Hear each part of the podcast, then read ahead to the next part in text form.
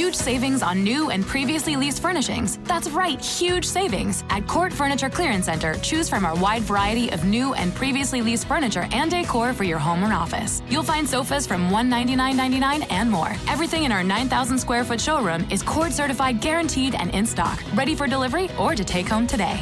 Visit our Chantilly Court Furniture Clearance Center at 13946 Lee Jackson Memorial Highway or go online at courtclearancefurniture.com. Mention Radio 20 and get 20% off.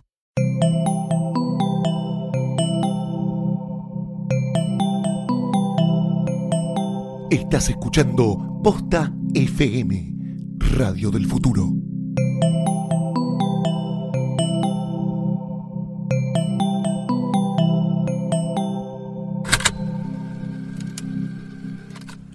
¿Por qué hablamos tanto sobre el amor?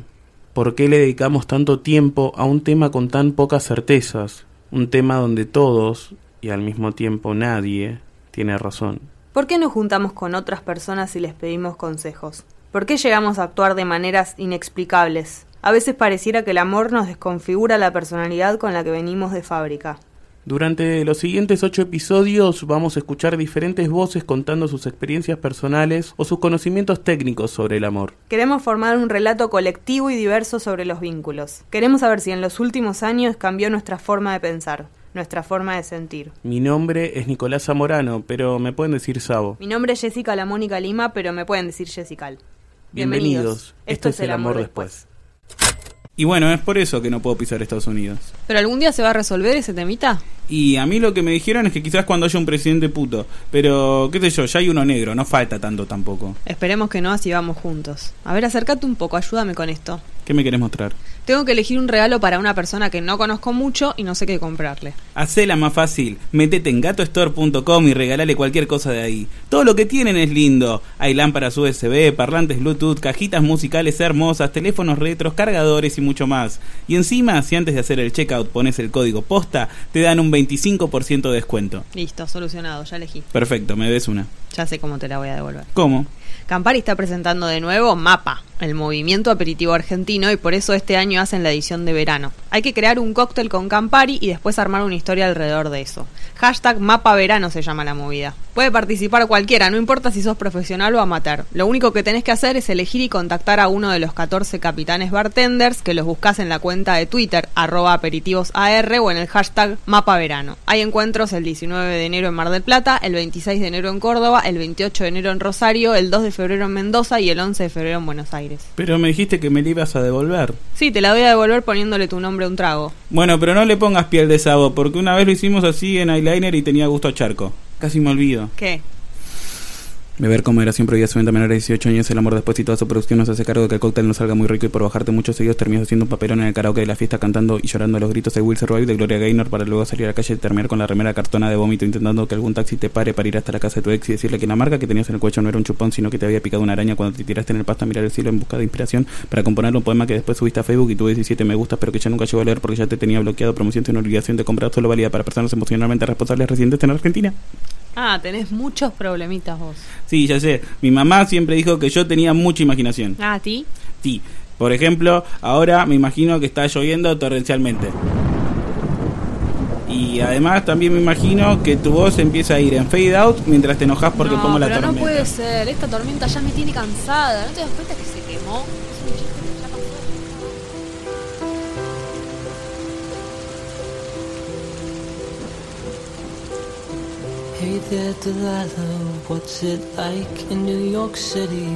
En mayo del thousand 2006, la banda de punk pop estadounidense Plain Whiteys lanzó el tercer corte de su tercer disco de estudio All That We Need. Hey There de Laila fue la canción que rápidamente lo llevó al puesto número uno del ranking Billboard. En la letra, el cantante Tom Higginson le canta a un amor intervenido por la distancia. Y nuestros amigos se burlarán de nosotros, pero nosotros nos reiremos más, porque sabemos que ninguno de ellos sintió jamás lo que estamos sintiendo, le confiesa el cantante en esta especie de carta musical a su amada Delilah. En el episodio de hoy vamos a hablar de obstáculos, pero primero conozcamos a la voz que se suma a este relato colectivo. Mi nombre es Dolores Fonsi y estas son algunas cosas que sé sobre el amor. En los episodios anteriores ya charlamos sobre la amistad, el rechazo, la desconfianza y el despecho.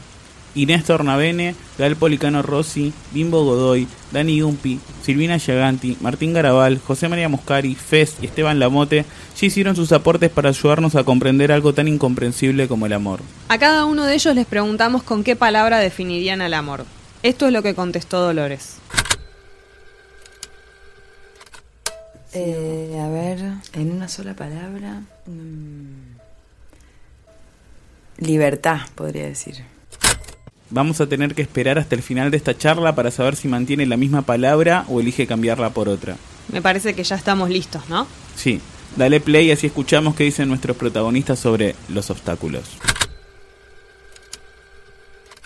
Me tocó estar en relaciones en las que había obstáculos absolutamente ajenos a las dos personas que intentábamos amarnos. Una vez hace muchos años era porque ella tenía una dependencia a las sustancias que, que la verdad le desconfiguraba mucho la vida y hacía que yo, que soy un chabón bastante sano en esos términos, no, no cuaje mucho en su mundo. Sin embargo, nos queríamos y buscábamos vernos, pero siempre estaba la cosa de yo estoy buscando un papel en un bolsillo y vos no. Mi primer novio vivía, en- era de Estados Unidos y, y, era una complicación. Pero de base creo que los obstáculos están en uno. Están afuera los obstáculos para todo lo que hacemos.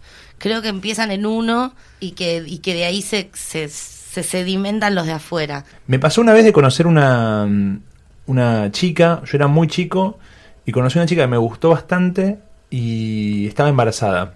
Estaba embarazada y felizmente en pareja. Entonces me, sentí muy raro, porque... Porque bueno, entonces no, porque yo era chico, entonces dije, si tiene un bebé en la panza, eh, quiere decir que eh, ya no, no va a ser nunca más mujer, va a ser mamá. Eh, entonces la, como que la taché de la lista. Pero en realidad ellas nos habíamos enganchado. Era real. Y además ella me dijo, yo pensaba, si está felizmente en pareja, quiere decir... Porque yo era chico, no, no, no concebía la idea de la contradicción del proyecto de familia con que quiera tener un amante. Entonces yo la taché, pero la vida nos reencontró y, y fuimos amantes. Pero yo no... Yo tuve muy en claro como que yo no, no, deposité expectativas en que pase algo y cambie mi lugar ahí adentro. Supongo que cuando era más chica y, y, descubrí, descubrí mi, mi sexualidad, cuando, cuando, cuando descubrí que me gustaban las chicas, fue complicado porque me di cuenta de, de- de muy, muy, a una edad medio inconveniente, como para que, para que la familia pueda entender. Yo lo conozco a Guille hace 10 años, yo le compraba ropa en su local. Él después se fue a vivir a Barcelona, nunca pasó nada entre nosotros, quedamos como amigos en Facebook y hace tipo cuatro años un día nos declaramos que nos gustábamos. Pero él vivía en Barcelona y yo en Buenos Aires. A mí me estaba yendo muy bien acá, él no tenía indicios de volver. Eh, estaba terminando justo él una relación. Bueno, empezamos a relacionarnos y esa relación avanzó, se sostuvo durante tres años hasta que deci- decidimos, bueno, probemos, veámonos y veamos qué pasa. Con la primera novia que tuve, esta que hablo, la, la- que me pegó una lata en la cabeza, los padres eran ricos, tenían plata, y yo era de clase media, más tirando para abajo. Y por ejemplo, nunca me invitaron a la casa. Eso me dolió un montón porque yo era bueno, no era malo. Y aparte, si tenés una hija que está cogiendo con uno, cosa, mejor que venga a la casa y enterarte quién es ese tipo para tenerlo, el, enemigo más vale conocerlo. bueno, y no, eso, eso, así de diferencia. Después no, nu- nunca tuve así una relación, nu- nunca sufrí por alguien o estuve enamorado de alguien que esté que esté casado, de novio. Esa fue la vez que, se me sentí más como que las circunstancias eran adversas, medio como de- del siglo pasado, no sé, era por el dinero.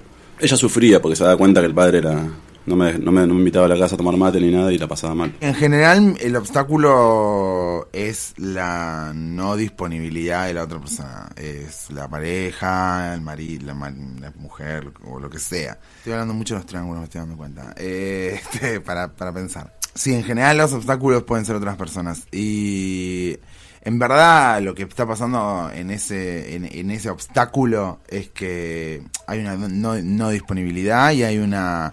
Hay una... no, o sea, si la persona te está haciendo lugar a, a vos, es porque hay un, hay un lugar. Si te están haciendo lugar para que entrar, para conocer, para que pase algo, si una persona está comprometida te está haciendo lugar, es porque hay lugar. Pero cuando cuando uno se tendría que o se pu- pusiera a imaginar que podría pasar otra cosa, aparece ese es el obstáculo como no, tiene nombre y apellido este obstáculo, me hace la comida todas las mañanas, no vas a ocupar ese lugar. No, no, que es así. Entonces el obstáculo viene como a servir para terminar de, de, que el contrato que estás por firmar es bien precario. Es precarización laboral afectiva total. Mm, No casados, pero porque no, no me pintó, no lo juzgo al que le pasa, porque nadie creo que se meta en algo para lastimar potencialmente a otros, pero he evitado esas situaciones como para qué ir ahí. No, no, no me, no me voy a meter en ese baile. Nosotros somos el resultado de nuestra biología, de nuestro entorno social y de nuestra historia. Y en la historia personal hay muchas veces situaciones que llevan a reeditar vínculos complejos. Y a veces la reedición se da para poder aprender de ese vínculo. Cuando una persona quedó anclada en una situación determinada de la infancia, va a tender a reeditar esa fijación a lo largo de toda su vida. Por eso tenemos, o sea, los que vienen al consultorio son personas que repiten y repiten y repiten experiencias que las llevan siempre al mismo lugar y que no pueden terminar de resolver. Nosotros lo que tratamos de hacer desde la terapia es llegar al nudo y tratar de desatarlo. O sea, ¿por qué esta persona repite siempre lo mismo? ¿Cuál fue el vínculo que la dejó fijada en una situación donde está en el obstáculo, donde el obstáculo es el leitmotiv de la relación. Mil veces, todo el tiempo casi diría. En general, como ganó... No, en general no, a ver. Digamos, algunas triunfó el amor, otras no, y otras quedaron en la clandestinidad, y fue como un trabajo más interno, y, y como aprender de esas cosas que no suceden y después las cosas que suceden, o sea, los vínculos que sí sucedieron, aprender de eso. Igual hay algo de del obstáculo que también viene como a, a darle una gracia, como que es, parte de la gracia del asunto, como que sucede porque eh, existen esos obstáculos, es medio una histeria al final. También me sucedió eh, estar en, relaciones donde la otra persona quizás estaba transitando un momento de entorno eh, absolutamente gratis, horrible, estar pasando por la tempestad por algo ajeno a ella que, que no tenía la culpa y, y también eso, no un obstáculo en la relación, pero hacía que todo sea una cagada. Que no sea disfrutable salir o que no sea disfrutable estar porque sabes que, que ella estaba mal. Yo quise tener una historia de amor como bastante chica y hubo problemas familiares eh, importantes. Fue, digamos, mi sexualidad fue, un- fue eh, no fluyó familiarmente durante mucho tiempo. Em, entonces, mi primera, mi primera relación, que fue cuando yo tenía 14, ella tenía 16, se vio como eh, cortada de manera muy abrupta por, por, problemas familiares. Hay cosas que podrían ser obstáculos para otros, como diferencia de edad. Mi novio le llevo nueve años y no es un obstáculo para nada. O sea, no. Los obstáculos son más cosas que había en mi cabeza con respecto al amor o a esto de dar un salto, de animarse a salir de un lugar de víctima que uno conoce mucho, donde o de soledad también, donde el otro es esa construcción que te haces pero no está, entonces no te obliga a cambiar, a estar a nada. Sí, me parece que los obstáculos suelen estar en uno. Ahí el obstáculo a vencer era conmigo misma, ¿no? Y no con un otro, sino, bueno, aceptarme yo, que me acepten, como, como, como vivir libremente lo que me pasaba, ¿no? Mi deseo. Eh, con un otro, con un otro creo que cuando, cuando la magia del amor está vigente, creo que todo es posible y que todo es como traspasable. Condiciones no eran las ideales, porque él vino ya habiendo sido hablado, que quizás su ciclo en Barcelona estaba terminado, que él tenía ganas de, de cerrar su momento en Barcelona, pero bueno, a ver qué, pro- qué pasaba. Vino un mes, estuvimos juntos en Mar del Plata, yo después viajé un mes a su casa a Barcelona y ahí decidimos vivir juntos. Hay momentos que, que, que igual, digo, la tranquilidad de no estar pasando por eso está bueno, y momentos que estás necesitando como joder con los obstáculos. Yo creo que hice un par de intentos por caerle simpático a los padres de ella, pero no, Después decís, "Ay, me chupen un huevo, sí, soy peor de lo que ellos, o sea, soy lo, que, lo peor que ellos imaginan, voy a ser peor que eso. ya también puede producir ese efecto, como el efecto de, bueno, vos querés joda, yo te voy a dar joda. Después ya pasa a ser un, un tema de trabajo de cada día y de pareja como más eh, trabajo, trabajo, como de, de, de ver cómo hacer para revivir ciertas cosas, para que no mueran otras cosas, para eh, hacer que sea chispeante aunque ya no existan obstáculos y esas cosas. creo que la situación menos ideal es esta en la que me encontré, con una persona que tuvo que desarmar su vida para que estemos juntos, empezar una vida en una casa que ya estaba armada, que era la mía, y ver cómo irnos aclimatando a todo eso, además de que él viene de otro país, eh, en otro país con, con, con otra idiosincrasia y con, por sobre todas las cosas, con otra, digamos, él era una persona que, que tenía una vida muy tranquila allá, no es el caso de la Argentina, así que ahí estamos, aclimatándonos y, y poniéndole onda a los dos. Romeo y Julieta probablemente sea la primera historia que a uno se le viene a la cabeza cuando quiere hablar de romance y obstáculos. En la tragedia de William Shakespeare, dos jóvenes enamorados deciden casarse de forma clandestina a pesar de la oposición de sus familias y el crudo enfrentamiento que hay entre ellas. Pero no me gusta eso, termina como el orto. Me gusta más cuando los obstáculos son vencidos. A ver, tiré un ejemplo. La historia de amor perfecta. Él y ella se conocen en el bar. Ella, una joven principiante. Él, un profesional recién llegado a la ciudad. Duermen juntos esa noche. Se despiden a la mañana siguiente sin saber si van a volver a encontrarse. Ella llega su primer día de trabajo y descubre que su amor de una noche es también su superior. Intentan resistirse al deseo y la curiosidad durante un tiempo, hasta que les resulta imposible. No les importa que piensen en el trabajo. Pero entonces aparece la ex esposa de ese hombre tan misterioso que en realidad se encontraba huyendo de un pasado catastrófico y ella dice... Hola, soy Addison Shepard. ¿Shepard? Hmm, Y tú debes ser la mujer que se acuesta con mi esposo. No puedo creer que lo único que sepas hacer son referencias a Grey's Anatomy. Basta, déjame en paz, me gusta mucho esa serie. El deseo subsiste como deseo mientras no sea totalmente satisfecho. Ahora, si lo ponemos en el plano de lo que es la etapa de enamoramiento, la etapa de profundización del amor, el obstáculo a veces parecería que a lo que nos lleva es a reeditar el inicio permanentemente y nos deja anclados en la situación de enamoramiento, porque en el caso de las relaciones a distancia, vos no ves a, la persona y la estás deseando, porque lo que querés es que llegue el día del encuentro. Entonces eso lo que te deja es siempre parado en, en el inicio de la relación, donde lo que se juegan son otras cosas. Tuve la relación de la distancia, ahora conocí un chico que se va de viaje y mm, cada caso es, es diferente, pero mm, sí, ahí no está, no está buena, esas son feas, esas, esas cosas, como cuando hay una diferencia eh, grande que no tenga que ver con, con, el, con el vínculo, yo qué sé, que vive en otra ciudad, todo eso.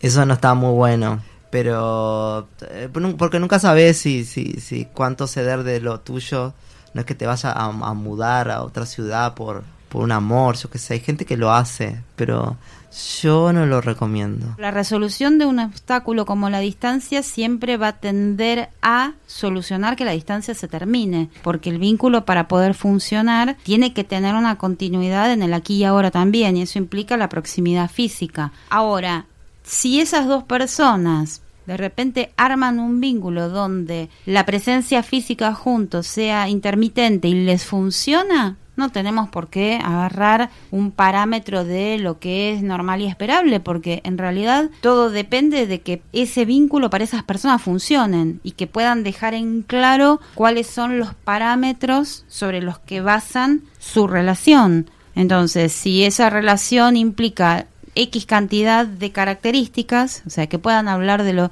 de lo que es para ellos la fidelidad, de lo que es para ellos eh, la perspectiva futuro, de lo que sería lo ideal para ellos en cuanto a continuar con una relación donde se ven cada tanto o donde en algún momento alguno de los dos va a tener que tomar la, la decisión de convivir con el otro. Todo eso se, se habla, ¿no? No necesariamente la pareja ideal es la pareja tradicional que se pone de novio, convive y no. O sea, tenemos un montón de alternativas. Hay un, hay, una, hay un aspecto astrológico que es Saturno, digamos, Saturno haciendo aspectos con cualquier cosa, que Saturno es un planeta que justamente es eso, la palabra es obstáculo, límites, distancia, separación. Vos querés concretar algo con el, con el ser amado y está Saturno de por medio metiendo una cuadratura. Entonces vos tenés por tu trabajo no se puede, que el otro se tiene que ir de viaje, las distancias, bueno, las distancias sobre todo. Y, y entonces ahí empieza a surgir como una especie de postergación del deseo.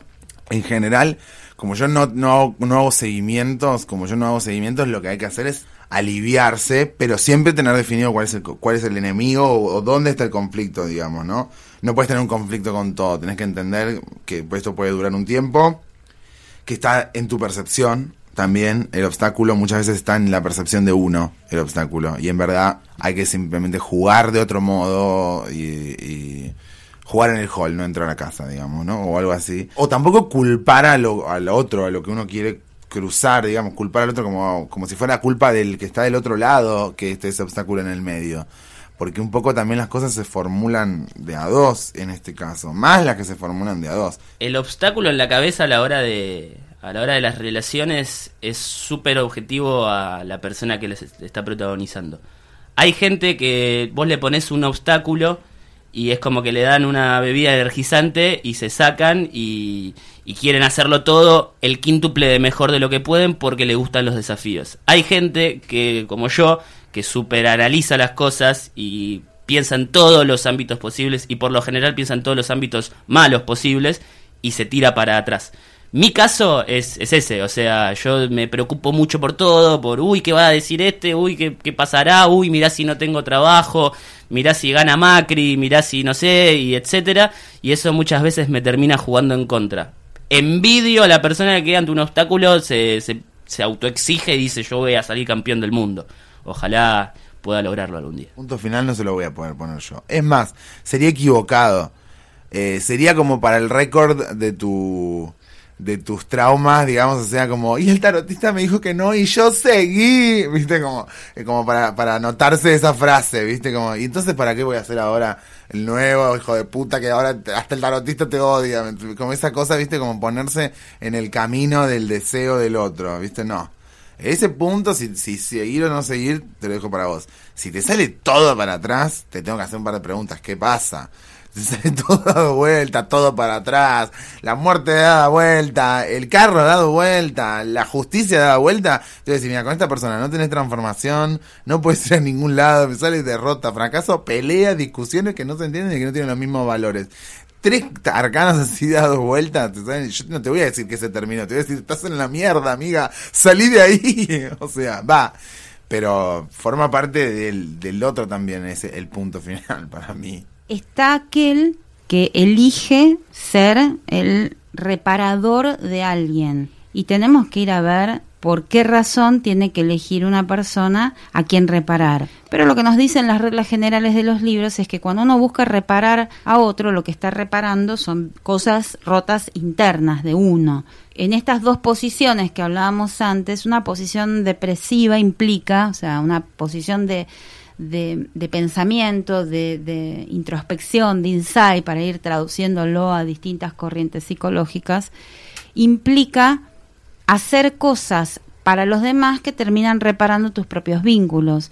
Cuando una vocación, por ejemplo, es elegida desde ese punto de vista, es altamente sana y será altamente reparatoria con uno mismo, porque uno va reparando en los demás y como contrapartida va sanando cuestiones internas. Sí me sucedió de, de, estar con una persona y que haya un obstáculo absolutamente ajeno a nosotros dos y superarlo juntos y, y disfrutar de la relación como, como un triunfo.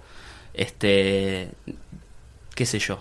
E, es hermoso. Creo que eso es una de las jodas del amor. Como a pesar de todo estamos juntos igual y seguimos disfrutando de estar juntos, pese a esa mierda que te pasó a vos o pese a esta mierda que me pasó a mí, nos queremos igual. Eso es, eso es un golazo. Cuando lo que se busca es una persona a la quien rescatar como pareja, lo que tratamos de hacer es ver qué de sí mismo está tratando de rescatar esa persona y una persona que necesita ser rescatado y tenemos que pensar quién debió haberlo rescatado previamente o quién lo dejó en una situación de vulnerabilidad y de necesidad tal que ahora necesita buscar en una pareja alguien no con quien ser par, sino con quien estar en una situación casi como de subordinación. Vos puedes enamorarte mucho de alguien y, y esa persona enamorarse mucho de vos y no querer las mismas cosas porque por ahí hay una diferencia de edad, porque por ahí hay, hay, hay deseos inmediatos diferentes. La otra persona puede querer irse a vivir con vos y vos no. Vos querés viajar y la otra persona quiere quedarse acá porque quiere desarrollar un proyecto acá. Eh, vos querés, vos por ahí querés, te, te, la idea de un hijo y el otro ni remotamente piensa en un hijo. En fin, yo creo que cuando está la magia del amor, que es como un hechizo, cuando vos me preguntaste al principio, decime amor en una palabra, yo te dije intensidad, también es hechizo, ¿no? Entonces, cuando estás hechizado, para mí todo es posible. Es imposible entregarle la decisión a la lógica. No estás pensando, estás sintiendo. Si estuvieras pensando, haría los números para saber si dentro de tu presupuesto pueden estar contemplados los pasajes ida y vuelta a su país. Y ahí te darías cuenta que no, que es una locura seguir con esto, que es imposible. Si estuvieras pensando, podrías aceptar que capaz estaban destinados un momento, a una anécdota tan hermosa como increíble, pero no a una épica historia de amor. Si estuvieras pensando, no tendrías una relación a distancia porque nadie que viva con los pies en la tierra se expondría a semejante martirio. Pero el problema es eso.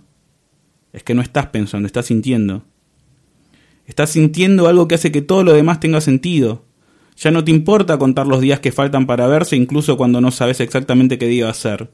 Ya no te importa la angustia que te genera salir del trabajo y ver una pareja caminando abrazada porque pensás que en el futuro les va a tocar ser esa pareja, la pareja normal, la pareja sin obstáculos. Y sí, ahí van a aparecer otros, seguro. Pero al menos los van a poder afrontar juntos, y no por Skype.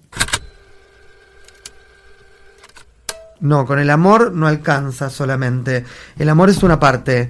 Después del amor hay que poner trabajo, hay que poner empeño, hay que poner eroticidad, hay que poner ímpetu, hay que poner compromiso, hay que poner onda, hay que poner un montón de cosas que no son amor. O sea, con el amor solo no, no alcanza. Con el amor solo uno toma decisiones iniciales, pero después sostenerlas y que eso sea duradero, el amor no, el amor te dura unos meses. El contexto a veces hace que las relaciones no se puedan concretar, pero me parece que ya ahí, bueno, tiene que ser un amor muy fuerte para poder, depende de la intensidad de ese amor. Pero es verdad que hay amores que sí son más, fácil, más fáciles de concretar si estás soltero, si sos de la misma religión o lo que fuera, y que, y que después para sortear, no sé, eso, para ponerte de novio, para lograr que la persona de la que te enamoraste se separe o separarte vos porque estás enamorado de una... Ahí ya tiene que haber un amor heavy, heavy. Hay algo que si es que si superas el obstáculo, eh, si superas el obstáculo, el vínculo se, se, se, reconfirma de una manera, no sé, como que le da una entidad más eh, que tiene que ver con el esfuerzo, el, el, con el sufrir por ese amor o lo que sea, que le da como algo más romántico y más desgarrado que, que es más que, tiene que ver más con mi manera de sentir, tipo intenso, tiene que ser todo intenso y atravesado y no sé qué. Pienso que cuando alguien quiere estar con vos, quiere estar con vos y punto. Que no hay nada que uno pueda hacer para, para cambiarlo. Como que no me interesa convencer a nadie de, de eso. O sea, sí me interesa convencer a la gente de que de que vea las cosas que hago, de que me den plata para hacer proyectos, pero en el amor la verdad que no quiero convencer a nadie de que me quiera. ¿Me querés o no me querés? Creo que, que, que, que, que, el amor, visto como hechizo, visto como flechazo, visto, visto como mágico, eh, en, en, donde hay un, hay un deseo alto por el otro de, de, de, de, tenerlo, digamos, de poseerlo físicamente, ese, ese eh, tiene fecha de vencimiento. Después se puede transformar, pero ese tiene fecha de vencimiento. Hay gente a la que los obstáculos la calientan un montón, pero no es mi caso, no. Ah, yo, no, no, no, para, me, me, me, seca este, la dificultad. Es como, oh, no, tan, tan complicado, chao. Si el obstáculo te sirve para estar permanentemente en situación de deseo, entonces empezamos a hablar. ¿Por qué no podés establecer un vínculo estándar. Y quizá que a vos te funciona así, pero vas a estar en esa etapa del comienzo, permanentemente. Eh, La relación que yo tengo con Guille estuvo muy colmada por el deseo de poder encontrarnos y después estuvo buenísimo que cuando nos encontramos eh, no había no habíamos generado un mundo tan utópico que no estaba al, al alcance de lo que sucedió. Todo lo contrario, todo lo que pensamos y lo que teníamos ganas de hacer, por suerte, como que la realidad estuvo al alcance. Podría haber pasado lo contrario también, pero por suerte no fue bien. Me parece que no es suficiente eh, un afecto o un amor para tomar decisiones tan drásticas como cambiar tu vida o tus proyectos. Eso me parece. Si hay amor, tenés todas las herramientas a disposición para intentar superar todos los obstáculos. Amarte y un día perderte, eso es de valientes, sí. Pero hay gente sin iniciativa también que tiene pareja, así que eso no me lo explica nadie. ¿Qué me explica esto? ¿Cómo, cómo estas dos personas sin iniciativa son pareja? Por favor.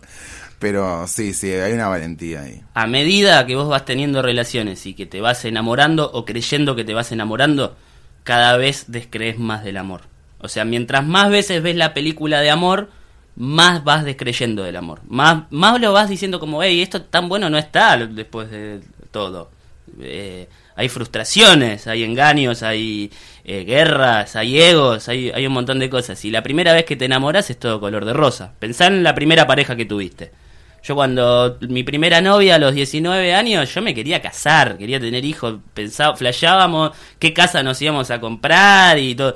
Y después obviamente me separé y me volví, tuve novio cuatro veces. Y en esas cuatro películas que vi, ahora digo, no, el amor es una cagada. Es como, mirá, mirá toda esta montaña de mierda que hay acá atrás.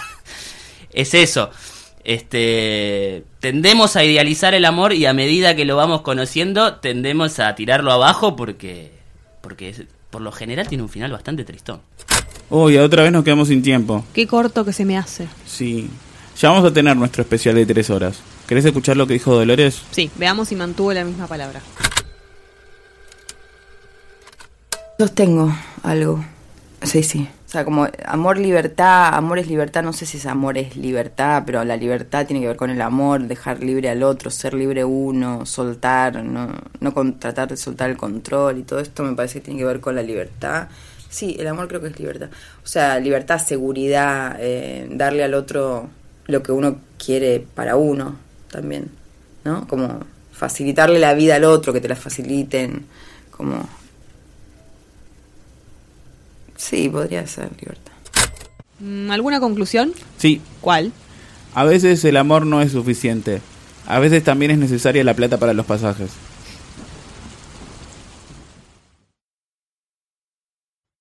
Escucha El Amor Después y todas las series de Posta en posta.fm. Podés suscribirte en iTunes o bajar la app de Posta para iPhone y Android.